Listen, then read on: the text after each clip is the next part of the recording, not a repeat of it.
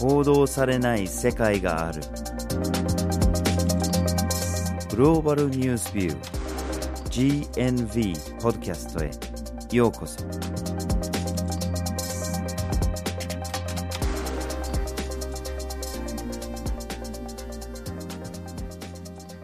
今回のポッドキャストをお送りするのはバージル・ホーキンスと岩根あずさです。はい。今回のポッドキャストのテーマはリチウムイオン電池ですはい。リチウムイオン電池とはリチウムイオンの移動を利用して充電放電を行う構造の電池のことです、うん。でこれを今日技術的なことを詳しく説明することはないんですけどもリチウムイオン電池をめぐる国際情勢について話していきたいと思います。でリチウムイオン電池どういったところで使用されているかというとパソコンであったりとか携帯電話。携帯電話のモバイルバッテリーであったりとかタブレットハイブリッド電気自動車家庭用蓄電などさまざまなところで利用されています。はい。で実は11月にリチウムの世界最大の埋蔵量を誇るボリビアでクーデターと呼ばれている出来事が発生してしまい、うん。エボ・モラレス政権が終わってしまったんですね。うん。で、モラレス政権が結構そのリチウムの扱いをかなり慎重にしていたところもあったので、これからどうなるのか注目していきたいと。そういうような気持ちで今回このポッドキャストを撮ることにしました。はい今日のポッドキャストではまずはじめに環境問題とリチウムイオン電池について2つ目に原料関連の問題最後に問題への対策についてお伝えします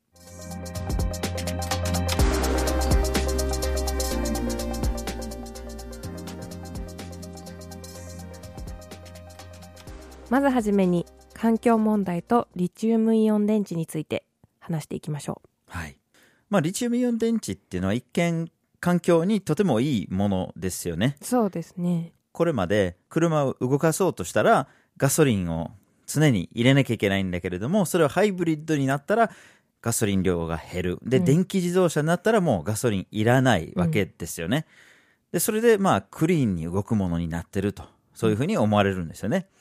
で、それプラス、ソーラーとかのこの蓄電問題の解決策にもなるんですよね。うん太陽光だと昼間はもちろんエネルギーをうん作るんだけれども、夜は作れないんですよね。で、昼間使ってなかったらそれももったいないし、夜使いたい時に使えないし、うんその蓄電問題があったんだけれども、それが家で蓄電ができればいいですよね。うんソーラーに切り替えやすい。そうですねただですね、いろんなところに問題が出てしまうんですよね。例えばその商品のライフサイクル、つまりその製造のプロセスから使用してる期間ですね。それと廃棄のプロセス全部このライフサイクルを含めてたらいろんな問題が出てきます。で、例えば電気自動車にするとガソリンを使う自動車の製造より倍ぐらいの温室効果ガスを排気しちゃうんですよね。これは製造の段階でそういうということですよね。よね。その車の部品、まあ原料を含めて、その部品を取り出して、で製造するっていうのは、ガソリンを使う車よりはいろいろとややこしくて、その生成するのに、あるいは製造するのに余計なエネルギーを使ってしまうから、結果的に倍の温室効果ガスを排出しちゃうんですよね。うん。また製品ができてから稼働中に全くその温室効果ガスは排出してないとかうん。っていうふうに思われてたりするんだけれども、そもそもその電気をどうやって作ってるのかってうん。その電気が例えばソーラーだったりあるいは風力発電とかそういうようなまあクリーンなうん。再生可能なエネルギーだったらいいのかもしれないんだけれども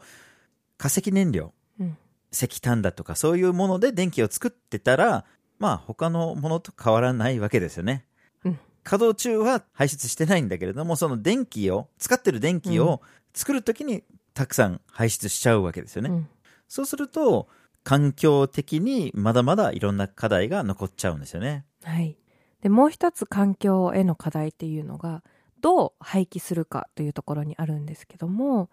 現在、携帯電話とかパソコンっていうリチウムイオン電池を使っている製品があるんですけども、普段私たちが使っていて、これを廃棄するってなった時に、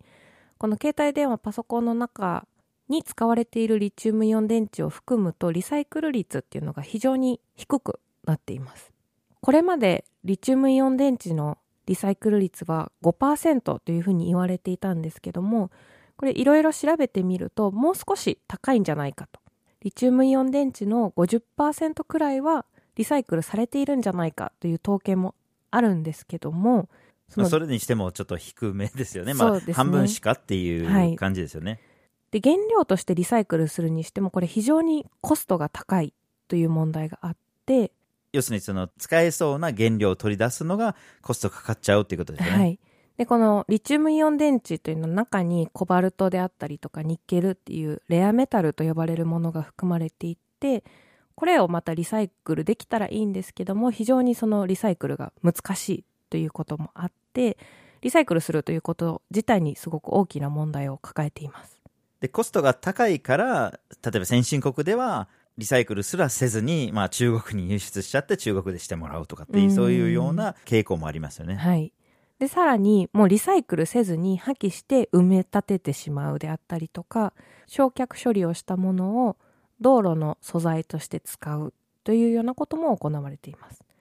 で、埋め立て処理に関しても問題がまだあって、リチウムイオン電池っていうのはこれまで水銀とかカドミウムを使わないからクリーンというイメージがあるんですけどもとはいえ別の重金属というのを使っていてそれがコバルトであったりニッケルであったり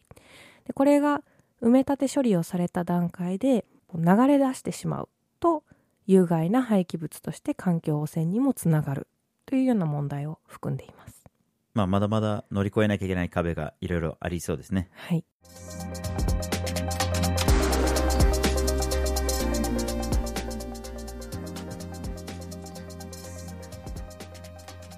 続きまして、原料関連の問題について話をしましょはい、リチウムイオン電池の原料として使われているのがまずリチウム、うん。そしてコバルトニッケルマンガンなどなどが原料として使われているんですけどもこれらにまつわる環境経済それぞれの問題を見ていきたいと思います、うん。まずはじめに環境に着目したいんですけども特にコバルトに注目して話を進めていきたいと思います。で世界のコバルトの生産量5割から7割を誇るのがコンゴ民主共和国ですでコンゴ民主共和国の中でも特に南部の方に埋蔵しているというふうに言われています。でこのコバルトを採掘する際になんですけども環境保護に関する規制が合ってないような現状が続いています。というのもコバルトというのは地下に埋まっていますのでこれらを掘り起こすためにはまず森林を切り開いて土地が見えるような状態を作らなければいけません。でこの際に森林伐採というのが非常に大きな問題になっていてさらに採掘されたコバルトを使える状態に生成するためにさまざまな化学薬品などが使われてそれがこう川であったりとか、まあ、水に流れ出ることによる水質汚染さらに空気汚染という問題が広がっています。さらにコンゴの場合はコバルトが埋まっている場所にはウランが埋まっていることが多くてコバルトを採掘するとウランも一緒に採掘されてしまうという問題がありますでこうすると採掘に携わっている人というのは自然とウランに触れることになって被爆してしまう放射能の問題というのが言われていますはい。また、ニッケルにもいろんな問題がありまして、で、それはコンゴ民主共和国と同じく、鉱山の管理から来る問題が多いんですよね。特に有害廃棄物が問題となっています。うんで、世界最大の生産国がフィリピンで、すべてのニッケルの鉱山の安全管理を確認したところで、管理が全然なってなくて、うんその半分もの鉱山を閉鎖しちゃったっていううんことがあるんですよね。で、それで世界のニッケルの10%がストップしたっていう状態がありました。また、ロシアでもニッケルがいっぱい取れるんですけれども、一度その廃棄物を管理してるダムが崩壊してしまって、その街中が真っ赤に染まってしまったとか、うんその有害廃棄物で染まってしまったっていうような問題もあったりするんですよね。はい、でリチウムイオン電池の最も大事な原料ともいえるリチウムなんですけども実は他の鉱物に比べると環境への害というのが比較的少ないというふうに言われているんですけども一つ重大な問題をはらんでいます。うんというのがそもそも水の少ない地域に埋蔵されていることが非常に多いんですけどもリチウムを使える状態に生成するには膨大な量の水が必要というふうに言われていてそのそもそも水の少ない地域からリチウムを生成するためにたくさんの水が使われることによって周辺に住む人の生活環境であったりとか生活水っていうのが確保が難しくなってしまうという問題があります。でこのリチウムどういうところに埋蔵されているかというと南米のアルゼンチンチリそして冒頭にも出てきたボリビアさらにオーストラリアなどの世界各国に埋まっているんですけどもボリビアのケースですとウユニ塩湖という非常に有名な湖がありますけどもその下に埋まっているというふうに言われています。はい。では続きまして、経済的な問題について話をしましょう。経済問題っていうと、主にその鉱物資源を取り出すことに関する利益の分配ですよね。要するに、その原料が埋まってるところを取り出して輸出したときに、その利益はどこに残るのか。また、その取り出す、作業する労働者たちの労働環境ですね。この2つの大きな問題があります。はい、で、そこには、まあ、搾取ですね。その国に残るはずの富が出ていってしまうっていう問題と、あとはその低賃金問題、または児童労働の問題があります。はい、例えばボリビアの場合は、実は世界最大の埋蔵量があるというふうに言われてるんですけれども、実はあんまり開発されてないんですね。まだあんまり輸出されてないんですね。うんで、その一つの大きな理由っていうのは、地理的な問題で物理的にそれを取り出す作業っていうのは、まだそのコストが見合ってないうんというふうにされているのが、まあ一つの大きな問題ではあるんだけれども、それと同時に冒頭でも言いましたように、モラレス前大統領がキープしてたっていうのもあったんですね。うん要するに、これを開発するために多国籍企業とかを受け入れて採掘権を与えてしまうと、結局のところは利益が全部流れていってしまうと。うんそのアンフェアトレードっていう問題。要するに、その富の大半が結局外国の企業が持っていってしまう。もしくは不法資本流出っていう、要するにその企業がちょっとズルをして税金すらあんまりボリビアに残していかないんじゃないかと。この二つの問題をものすごく懸念していたんですよね。で、そこでモラレス前大統領が考えてたのは国内で生産までやっちゃうと。うん要するに、そのリチウムを取り出すだけではなく、付加価値をつける。付加価値をつけるってことは、バッテリーまで作ってしまう。うんリチウムイオン電池をボリビアの中で生産して、そこから輸出すれば、そういうふうに利益が持っていかれることはないと。うんで、これも結構国内外で賛否両論があって、その開発をさせてない大統領に対する反感も結構いろいろあったんですね。うんで、最後の方では、ドイツの企業と中国の企業に採掘権を与えてたっていうのはあったんです。うんだけれども、まあ、どういう状況があったのかちょっとわからないんですけれども、ちょうど大統領が倒される2週間前くらいに、そのドイツとの契約を取り消してたんですよね。うんで、そこで、それをしたから倒されたとかっていうような、うんまあ、陰謀説的なものもあって、はいまあ、それが原因ではないだろうけれども、ちょっと気になるのが、今回の新しい政権が入ってきて、そのリチウムをどう扱うか。もう一気にその扉を開けて、他国からの企業を受け入れて、で、それが結果的にボリビアからお金が流れていってしまって搾取されるんじゃないかというような心配はありますよね。はいなんかこう非常に今世界のさまざまな、まあ、鉱物資源を持ってる国っていうのが直面している問題を、まあ、賛否両論はありつつもこうモラレス大統領それを同じ道を歩まないようにこう工夫してきたというかうん。国内でリチウムイオン電池まで作ることによって付加価値をつけて輸出するっていう計画があったけども、もしかしたらもうリチウムを原料として輸出するとなると他の鉱物資源を持っている国と同じような道を歩んでしまう可能性もあるうんということですよね。だって鉱物資源がものすごい豊富にもかかわらずすごい貧しい国っていうのはどれだけあるのかそうですね。もうさっき出てきたようなコンゴ民主共和国とかが最たる例ではあるんですけども、そうですよね今後民主共和国も全く同じでコバルトにしろ他の鉱物資源にしろ、まあ、政府にも腐敗問題もいろいろあるんだけれどもそれが結局その外国からやってくる企業との、まあ、うん二人三脚みたいな感じで、うんお金がどんどんどんどん国外に抜けてしまうっていう問題があるんですよね。で、今後民主共和国のもう一つの問題が、まあ実際取り出してるので、その労働環境ですよね。まあその鉱山で働いてる人たちの低賃金というか、もういくら頑張っても、いくら危険な状況で掘り出してても、なかなか自分の家族を養えないっていううん問題がどれだけあるのか。で、養えないからこそ自分の子供とかを巻き込んでしまって、児童労働の問題があって、どこにしろそのクリーンな電池を作り出す背景にある悲惨な状況が潜んでるっていうのは言わざるを得ないですよね。はい。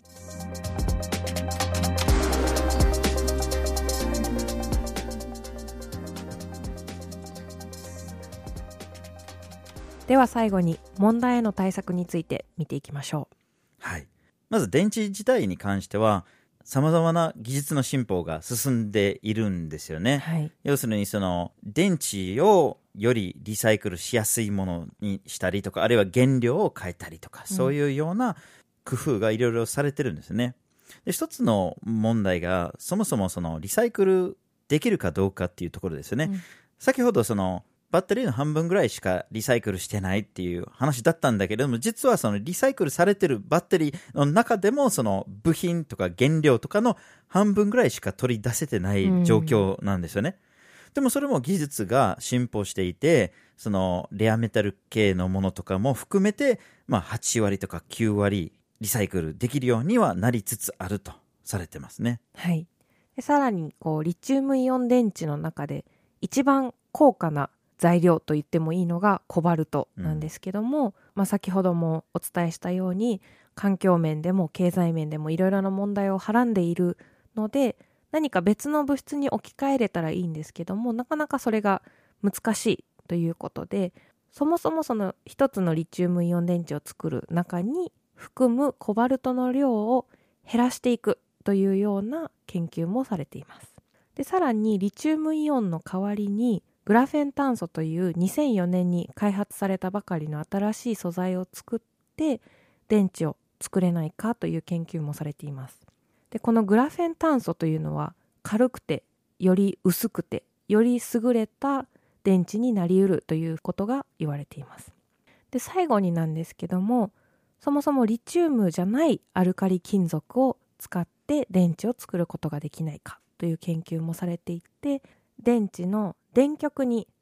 有機高分子オーガニックポリマーと呼ばれる素材を使うことが可能になりつつあるというような研究結果も発表されていてリチウム以外を使ったより性能の高い電池の開発というのが進められてはいます。はい。まあその電池の作りとか素材とか原料とかでいろいろとそういうような問題への対策ができつつあるように見えてまあいいことだと思うんですけれどもそれ以外のところでの解決策がまだまだあんまり進歩してないような気がするんですよね。はい、その鉱山での問題、まあ、フィリピンのニッケルの鉱山ではいろいろとその改善をしようとしてるっていうところは見えたんですけれどもコンゴ民主共和国でのその管理の問題あるいはその利益富の流出問題も全然進んでいるようには見えないですしでボリビアの場合は逆にこれからちょっと怖くなるような、どうなるのかっていうのはちょっと心配っていうのはあるんですよね。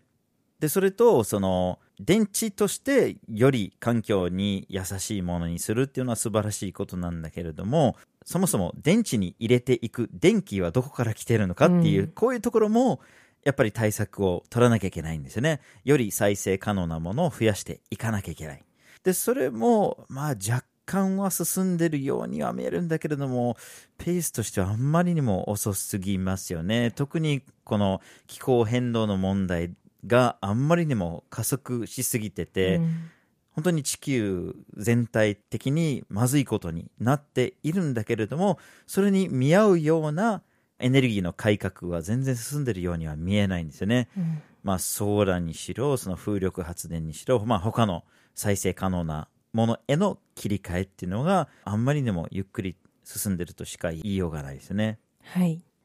今日のポッドキャストではリチウムイオン電池をめぐっていろいろな側面から問題課題を紹介してきましたで今日紹介した電気自動車ボリビア鉱物資源といった課題に関しては GNB でも記事として取り上げているのでぜひ合わせてお読みいただきたいと思います。今日のポッドキャストではリチウムイオン電池というテーマでお送りしました。まずはじめに環境問題とリチウムイオン電池について。2つ目に原料関連の問題について。最後に問題への対策についてお送りしました。